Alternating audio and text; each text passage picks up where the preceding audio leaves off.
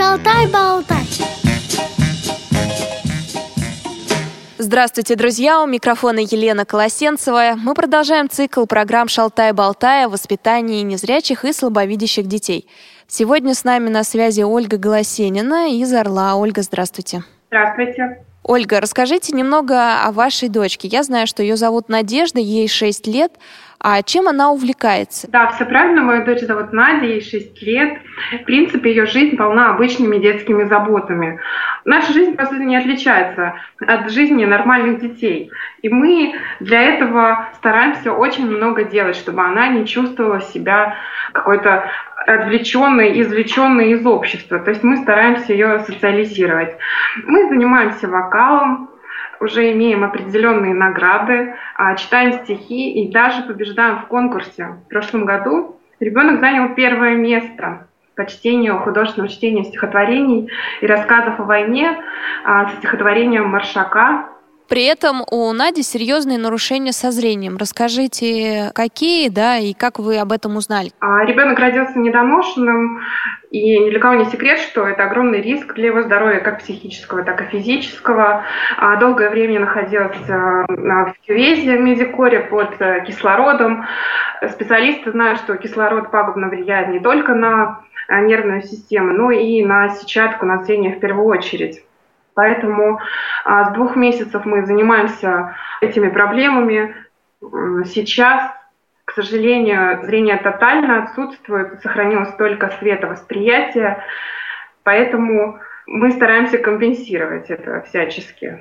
Родители обычно, когда узнают, что у их детей ретинопатии недоношенных, они обычно обращаются к врачам в первую очередь, да, и делают серию операций очень сложных, и не каждый ребенок может это выдержать, и не каждый родитель соглашается на это. Ваши первые шаги после того, как вы узнали диагноз дочки? Нам повезло, потому что во время нахождения в отделении для недоношенных нас уже на второй неделе жизни наблюдали специалисты, поставили нам а, преретинопатию, то есть возможность того, что это заболевание будет развиваться, причем развивалось оно очень быстро. Ну, вот я говорю, нам повезло, мы были под наблюдениями врачами все это время, но, к сожалению, а, ребенок а, очень мало весил, то есть мы родились с весом 900 грамм, и любая операция – это огромный риск для такого ребенка. Поэтому пока мы набирали эти а, счастливые 2 килограмма, чтобы нас взяли на операцию, время, к сожалению, ушло. И вот у нас уже было очень много операций, как лазерных, так и хирургических. Я не знаю, наверное, это вот, когда хочется хоть вот что-то уже на последнее, на все готов, а, чтобы как-то помочь своему ребенку. И действительно, вот этот момент, когда мы набирали вес, это чувство какой-то безысходности, беспомощности, то есть ты никак не можешь помочь своему ребенку. Это, конечно, очень тяжело. Но мы справились с этим, причем мы не смирились, мы как бы научились жить по-новому. А как именно? Может быть, помощь родственников, или помощь психолога, или помощь тифлопедагога, или вы встречались с родителями незрячих детей? Нет, к сожалению, мы не встречались. То есть такой диагноз да, он в нашей области, он не очень распространенный, а, к счастью, пожалуй. Мне, наверное, повезло, потому что я по образованию психолог, и я как-то самоубеждением занималась, что ну, никогда не хочется верить, что да, все плохо. Мы всегда верили, что все будет хорошо, и а, мы надеялись. Поэтому у нас Надюша а, мы занимались лечением, на протяжении двух лет мы практически занимались только лечением, потому что действительно сложная ситуация была. А потом уже начали задумываться о реабилитации, то есть об обучении и развитии ребенка. А мы очень много разговариваем. То есть я понимаю, что для моего ребенка, по сути, да, в первую очередь слух являлся, пока она не начала ходить, слух являлся основным таким органом восприятия. Мы очень много разговаривали, а, читали, слушали сказки. Мы сразу встали на учет э, Всероссийского общества слепых. Там мне оказали консультативную помощь, очень много методических пособий. Нам подарили Тифло Флэш Плеер, за что огромное спасибо. Мы с ним просто засыпали, просыпались. А, песенки, шутки, прибаутки, ребенку очень это все нравилось. Возможно, это и повлияло там, да, на ее в дальнейшем вот исполнение стихотворений. Вот она любит очень у нее же есть там любимые авторы с трех лет, ребенок читает огромные стихотворения. Ну, то есть как бы это, конечно, вот когнитивный диссонанс, то есть когда ты понимаешь, что вроде бы сложная ситуация, но а, в то же время как ты надеешься на лучшее и как ты стараешься сделать все возможное, чтобы ребенок не чувствовал себя ущемленным. А сейчас она знает, что она особенная, что она не такая, как все, но она не чувствует, что это ее недостаток. Я считаю, что это очень хорошо, потому что вот уже время подходит ну, да, к семи годам, становление личности идет вовсю. А, но здесь не нужно перегибать палку, потому что чтобы ребенок как вот этот эгоизм, что вот это не, не был таким залюбленным. А, нужно исключить, сразу поговорить. Мы как-то со своей семьей сели, это все обсудили, и у нас никогда не было, ой, деточка, бедненькая, как же ты там будешь жить? То есть такого у нас никогда не было. То есть ребенок, ну, чувствует себя как обычный ребенок. И большое спасибо моей семье, моим родителям, они всячески помогали, поняли. Ну, то есть вот, ну, вот как-то мы, как само так сложилось, что вот, не знаю, сейчас вроде бы все, все ничего, все хорошо. А, главное, не, не надо отчаиваться, нужно надеяться на лучшее. И главное не сидеть сложа руки и не ждать, что само собой что-то будет, что-то там привьется, разовьется. Нужно работать. Я очень много читала книг, опять же говорю, методических пособий. А, ну, пожалуй, это ну, обычно там Солнцева, там, да, наш э, тифлопедагог. То есть вот пособие. Мне в свое время попалась очень хорошая книга Озерова беседы с родителями слепых детей. Это как раз был ранний период развития, и я, прочитав ее, а, как-то настроилась на нужный лад, на развитие ребенка, и не надо жалеть себя, задавать вопросы, за что мне это. Нужно просто ну, как-то жить с этим, уже все, это случилось, от этого никуда не денешься. Нужно взять себе руки, перестать себя жалеть, собраться, и главное, ребенок же он чувствует, как родители, там, да, как мама настроена. То есть никогда не надо, вот эта жалость, она ни к чему хорошему не приведет. Да, вы правы, Ольга, так многие родители говорят. А у меня вопрос, э, где вы лечились и делали операции? Вам приходилось ездить в другие города, потому что ну, Москва и Санкт-Петербург — это такие точки основные, где проводят э, сложные операции на зрение. Мы ездили э, на консультацию в Москву, в клинику Гельмгольца, но в основном мы лечились постоянно в клинике а, Федорова в Калуге, МНТК Федорова, и мы там практически с двух с половиной месяцев проходим лечение. Можно сказать, что это наш второй дом. А расскажите для других родителей, где вы селитесь на этот момент, да, то есть там предоставляются какие-то для родителей, может быть, комнаты, общежития, либо как-то вы снимаете квартиру. Может быть, у вас нет такой проблемы, вы туда можете ездить, да, периодически, то есть не надо нигде жить. И насколько это дорого для вас было? Сначала для нас это было вообще бесплатно, то есть э, все операции были приведены по квоте, э, которую мы оформляли в нашем облздраве. Это, конечно, требует больших усилий и огромного количества бумажек, но это того стоит, потому что когда ты единожды тратишь какую-то там крупную сумму, это одно. Когда это происходит периодически, это финансово очень сложно. У них там пансионат, э, в принципе, неплохие условия, а, но спустя какое-то время, когда операции, то есть нам делают по квоте.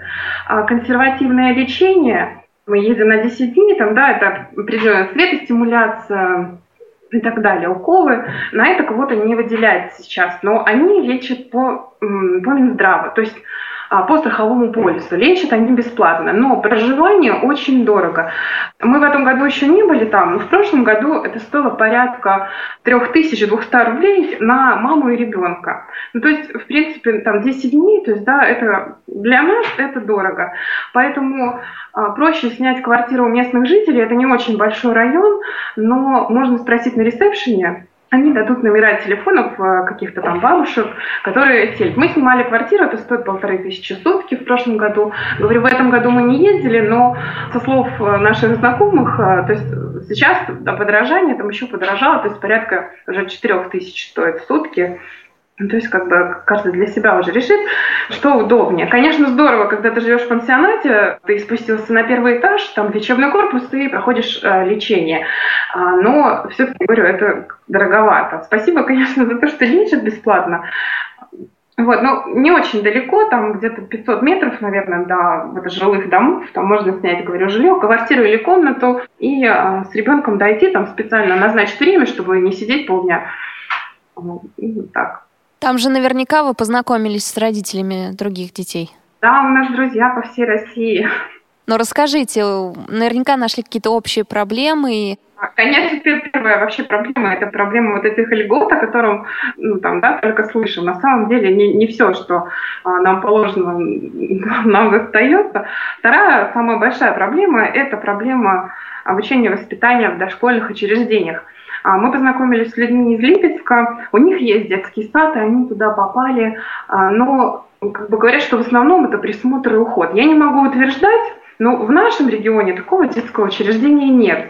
И э, я веду неравный бой с нашими местными органами самоуправления никак не можем. То есть, как бы нарушаются права ребенка. Ребенок не может получить образование. У нас в городе нет ни одного а, тифлопедагога. То есть у нас есть дефектологи, которые работают в детских садах. У нас два детских сада для слабовидящих детей. Но они говорят, что все равно, ну я понимаю, что специализация, конечно, немножечко другая. То есть у нас более серьезные нарушения и более другая манера общения, работы и педагогическая и так далее.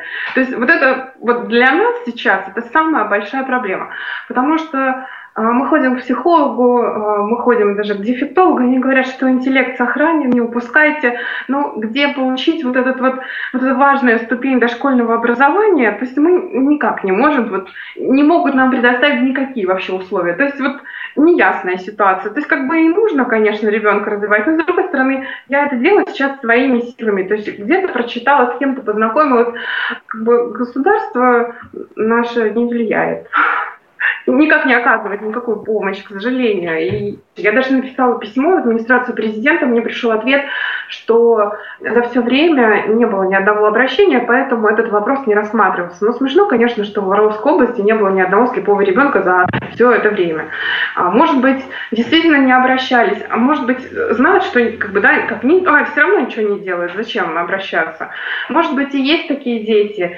А, ну, давайте создавайте маршрут какой-то, давайте что-то сделаем. Они говорят, э, что ну, спроса нет, детей нет, для, одного, для одной вашей дочери мы ничего не будем делать. Поэтому, может быть, и есть дети, просто э, пользуясь случаем, давайте откликнитесь, пожалуйста, потому что вместе проще бороться с вот этим цинизмом и вот это бездействие. Все-таки для каждого, каждый ребенок в нашей стране, каждый человек э, может получить образование независимо от э, там, да, расы, принадлежности. И получается, что это дискриминация. То есть раз ты инвалид, э, значит ты не можешь. Хотя вот мы много говорим о программе «Доступная среда» и об инклюзии, но в нашем регионе это не работает. То есть в обычный детский сад э, брать Надю не хотят? Нет, не хотят. Даже не хотят брать. А, мы пытались обратиться вот в детский сад для слабовидящих детей. Они говорят, что в уставе не прописано, нас посадят, да что, мы сейчас вас возьмем, и меня потом... А мне завтра прокуратура придет проверит. Ну, то есть, как бы, ну, я понимаю, что это ответственность. Ссылается у нас Танпин, что нет определенных норм. Поэтому не могут взять ребенка, то есть там заборчики, да, вокруг деревьев, то есть вот, вот этого всего нет просто вот технической базы. Ага. А самый ближайший детский садик от вас в каком регионе? Коррекционный, именно для слепых деток? В Липецке, 300 километров. Ага, далековато, да. Ольга, вы сказали о книге, которая вам помогла, а какие-то другие ресурсы, сайты, социальные сети, куда вы обращались, где черпаете информацию? А, ну вот сейчас очень много там, в соцсетях, там даже ВКонтакте есть группа да, слепые малыши, вот радиовод. Во-первых, этой информации очень мало в интернете. То есть много для деток слабовидящих и очень мало для конкретно слепых детей. То есть я вот пытаюсь найти программу для обучения воспитания слепого дошкольника, чтобы как-то подготовить ребенка к школе. А, но, к сожалению, пока мои поиски не увенчались успехом. Я читаю отечественных вот тифлопедагогов и тифлопсихологов, чтобы хотя бы знать, а, на каком уровне там, да, надо пытаться строить вот эту работу. А как вы находите их э, материалы? То есть э, ходите в библиотеку с Российского общества слепых или скачиваете на сайте? В библиотеку там есть, э, значит, сзади такой список алфавитных книг, на которые ссылались, и уже туда обращаюсь, смотрю, что мне бы было интересно. А вообще, мало того, что у нас ну, все-таки достаточно хорошая библиотека в городе.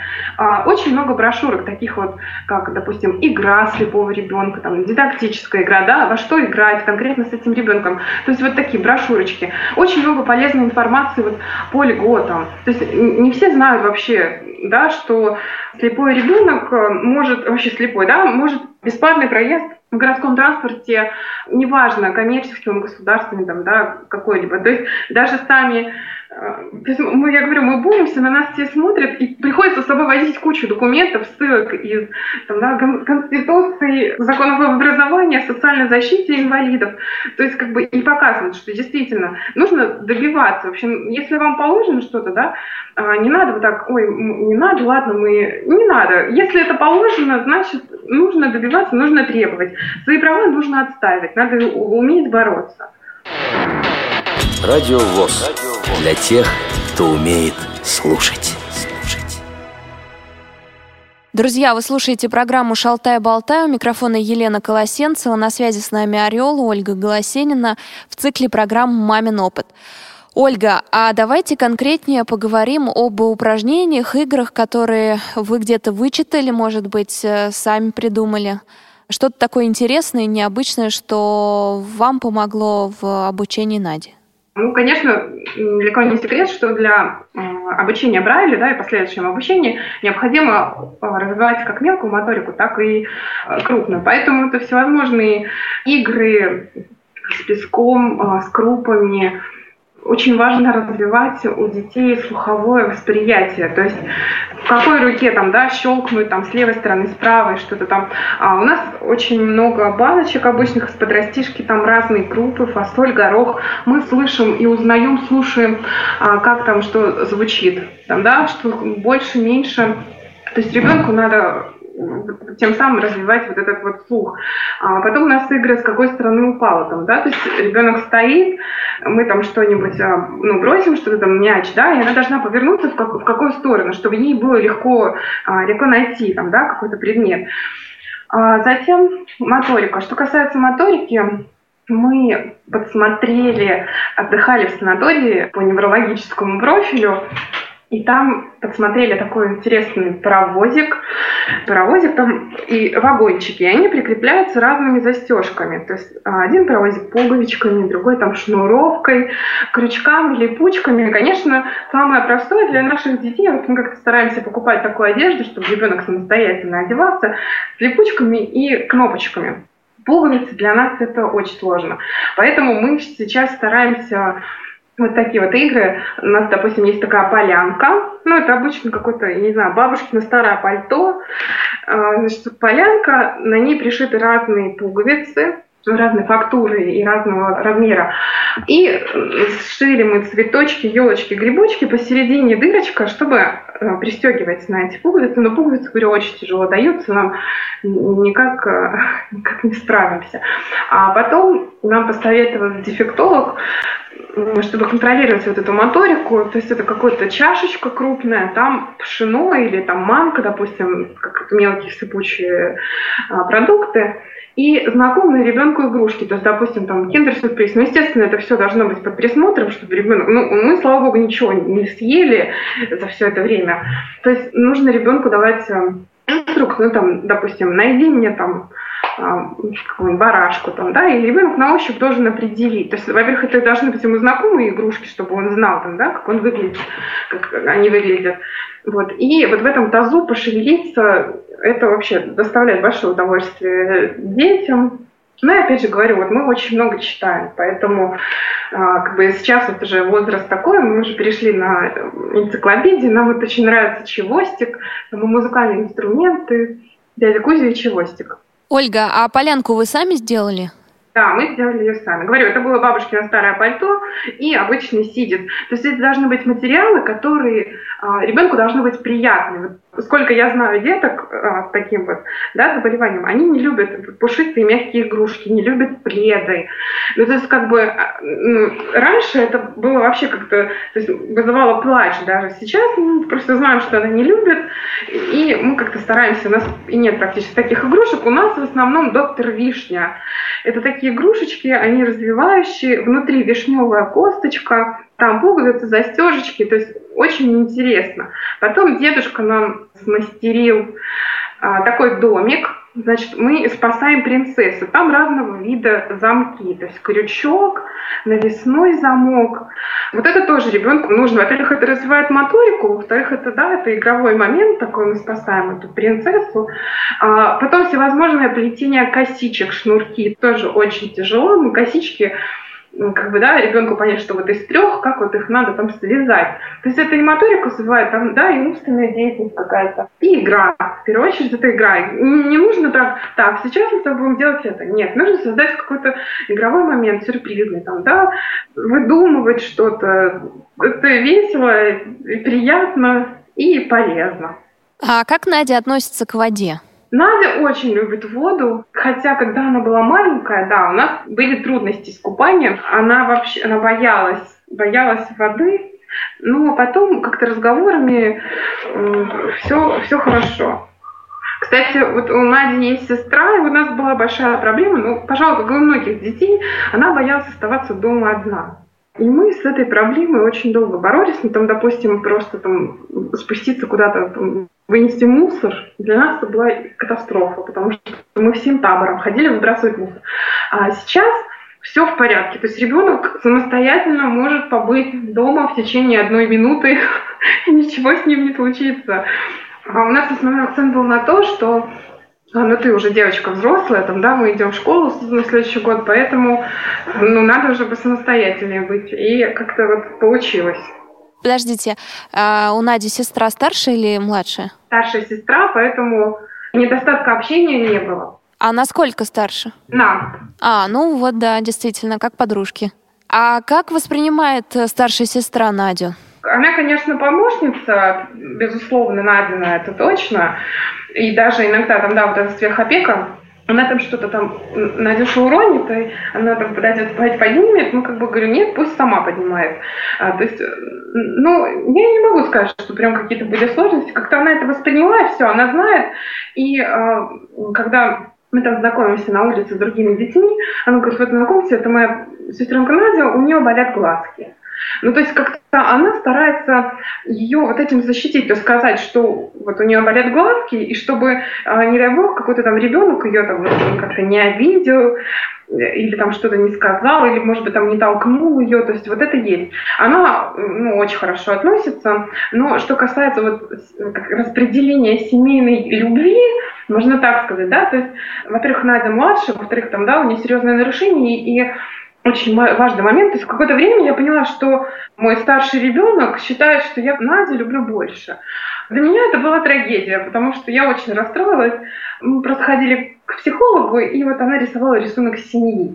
И, в общем, на этом рисунке Надя была а, крупнее всех, и она была а, в центре. То есть ребенок считает, что вся любовь достается только Наде.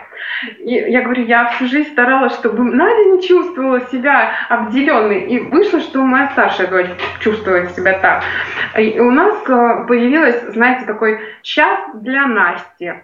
И, в общем, это время мы проводили только со старшей дочкой. То есть вот тоже вот в семье, у кого есть еще дети, да, то есть это все-таки плохо, когда они думают, хотя на самом деле это не так. Я не могу сказать, что я прям больше времени, да, я больше нахожусь с Надей, потому что мы постоянно там где-то в санатории, в больнице, а, но сказать, что я там Надю люблю больше или как-то стараюсь ее защитить больше, нет, я к ним отношусь, ну, в принципе, одинаково. То есть, да, в силу там какого-то найденного нарушения я, может быть, там ей помогаю больше. А, ну, вот, а, получилось, что вот ребенок старший думает, что как-то я, я ее больше люблю. Но сейчас, говорю, мы справились, как бы, и даже специально сходили к психологу, рисовали снова рисунок семьи. Слава богу, все хорошо. Больше таких проблем не возникает. Ну, как-то длительный период. Все-таки я говорю, вот у нас нам посоветовали, вот, действительно, час для Насти. И мы только с ней, только с ней секретничали. А Надю отправляли к бабушке. Ольга, а домашние животные у вас есть? И встречаете ли вы их на улице? Как э, Надя реагирует? Надя вообще, она бы обняла весь мир, если бы, наверное, потому что она очень общительная. И что касается животных домашних, мы живем в городе, у нас здесь нет домашних животных. Но когда мы приезжаем к бабушке, у нас там всевозможная живность. Э, так что ребенок имеет контакты с козами, и с со всеми цыплятами. В общем, кого поймала Надя, тот уже от нее не удерет. Она его залюбит, заобнимает. А, хорошо относится к домашним животным. Такой, никакой агрессии к ним не проявляет. Страха нет. У меня вообще страха нет. Ни перед чужими людьми, ни перед животными. Это хорошо. Ольга, ну что ж, наша программа подошла к концу, и ваш общий совет родителям, может, какое-то наставление, которое важно донести, с вашей точки зрения, до родителей незрячих и слабовидящих детей? Ну, во-первых, конечно же, не отчаиваться, да, собраться, взять себя в руки и начинать действовать, во-первых. Во-вторых, да, в основном сначала родители занимаются лечением, все-таки это должно быть в тандеме, чтобы не запустить. Потому что это важно, потому что, да, мы вылечили, а как ребенок потом будет а, адаптироваться, то есть наша цель – это социализация, это подготовка ребенка к самостоятельной жизни. И нужно об этом помнить, а, не надо чрезмерно залюбливать и жалеть. Да, ребенок должен чувствовать себя полноценно, полноценным гражданином. И главное, чтобы ребенок чувствовал себя полезным. То есть а, побольше свободы. Спасибо большое. Друзья, прислушайтесь к советам Ольги Голосениной. Она сегодня была с нами на связи. Воспитывает шестилетнюю Надежду. Живут они в Орле. Ольга, прощаюсь с вами. Спасибо большое, что сегодня были с нами. Спасибо, до свидания. До свидания, друзья. Слушайте программу «Шалтай-болтай» каждый четверг. Если у вас возникли вопросы к специалистам, которых мы пригласили в гости, а также если вы хотите предложить тему или принять участие в записи, пишите нам по адресу радиособака радиовоз.ру с пометкой «Шалтай-болтай».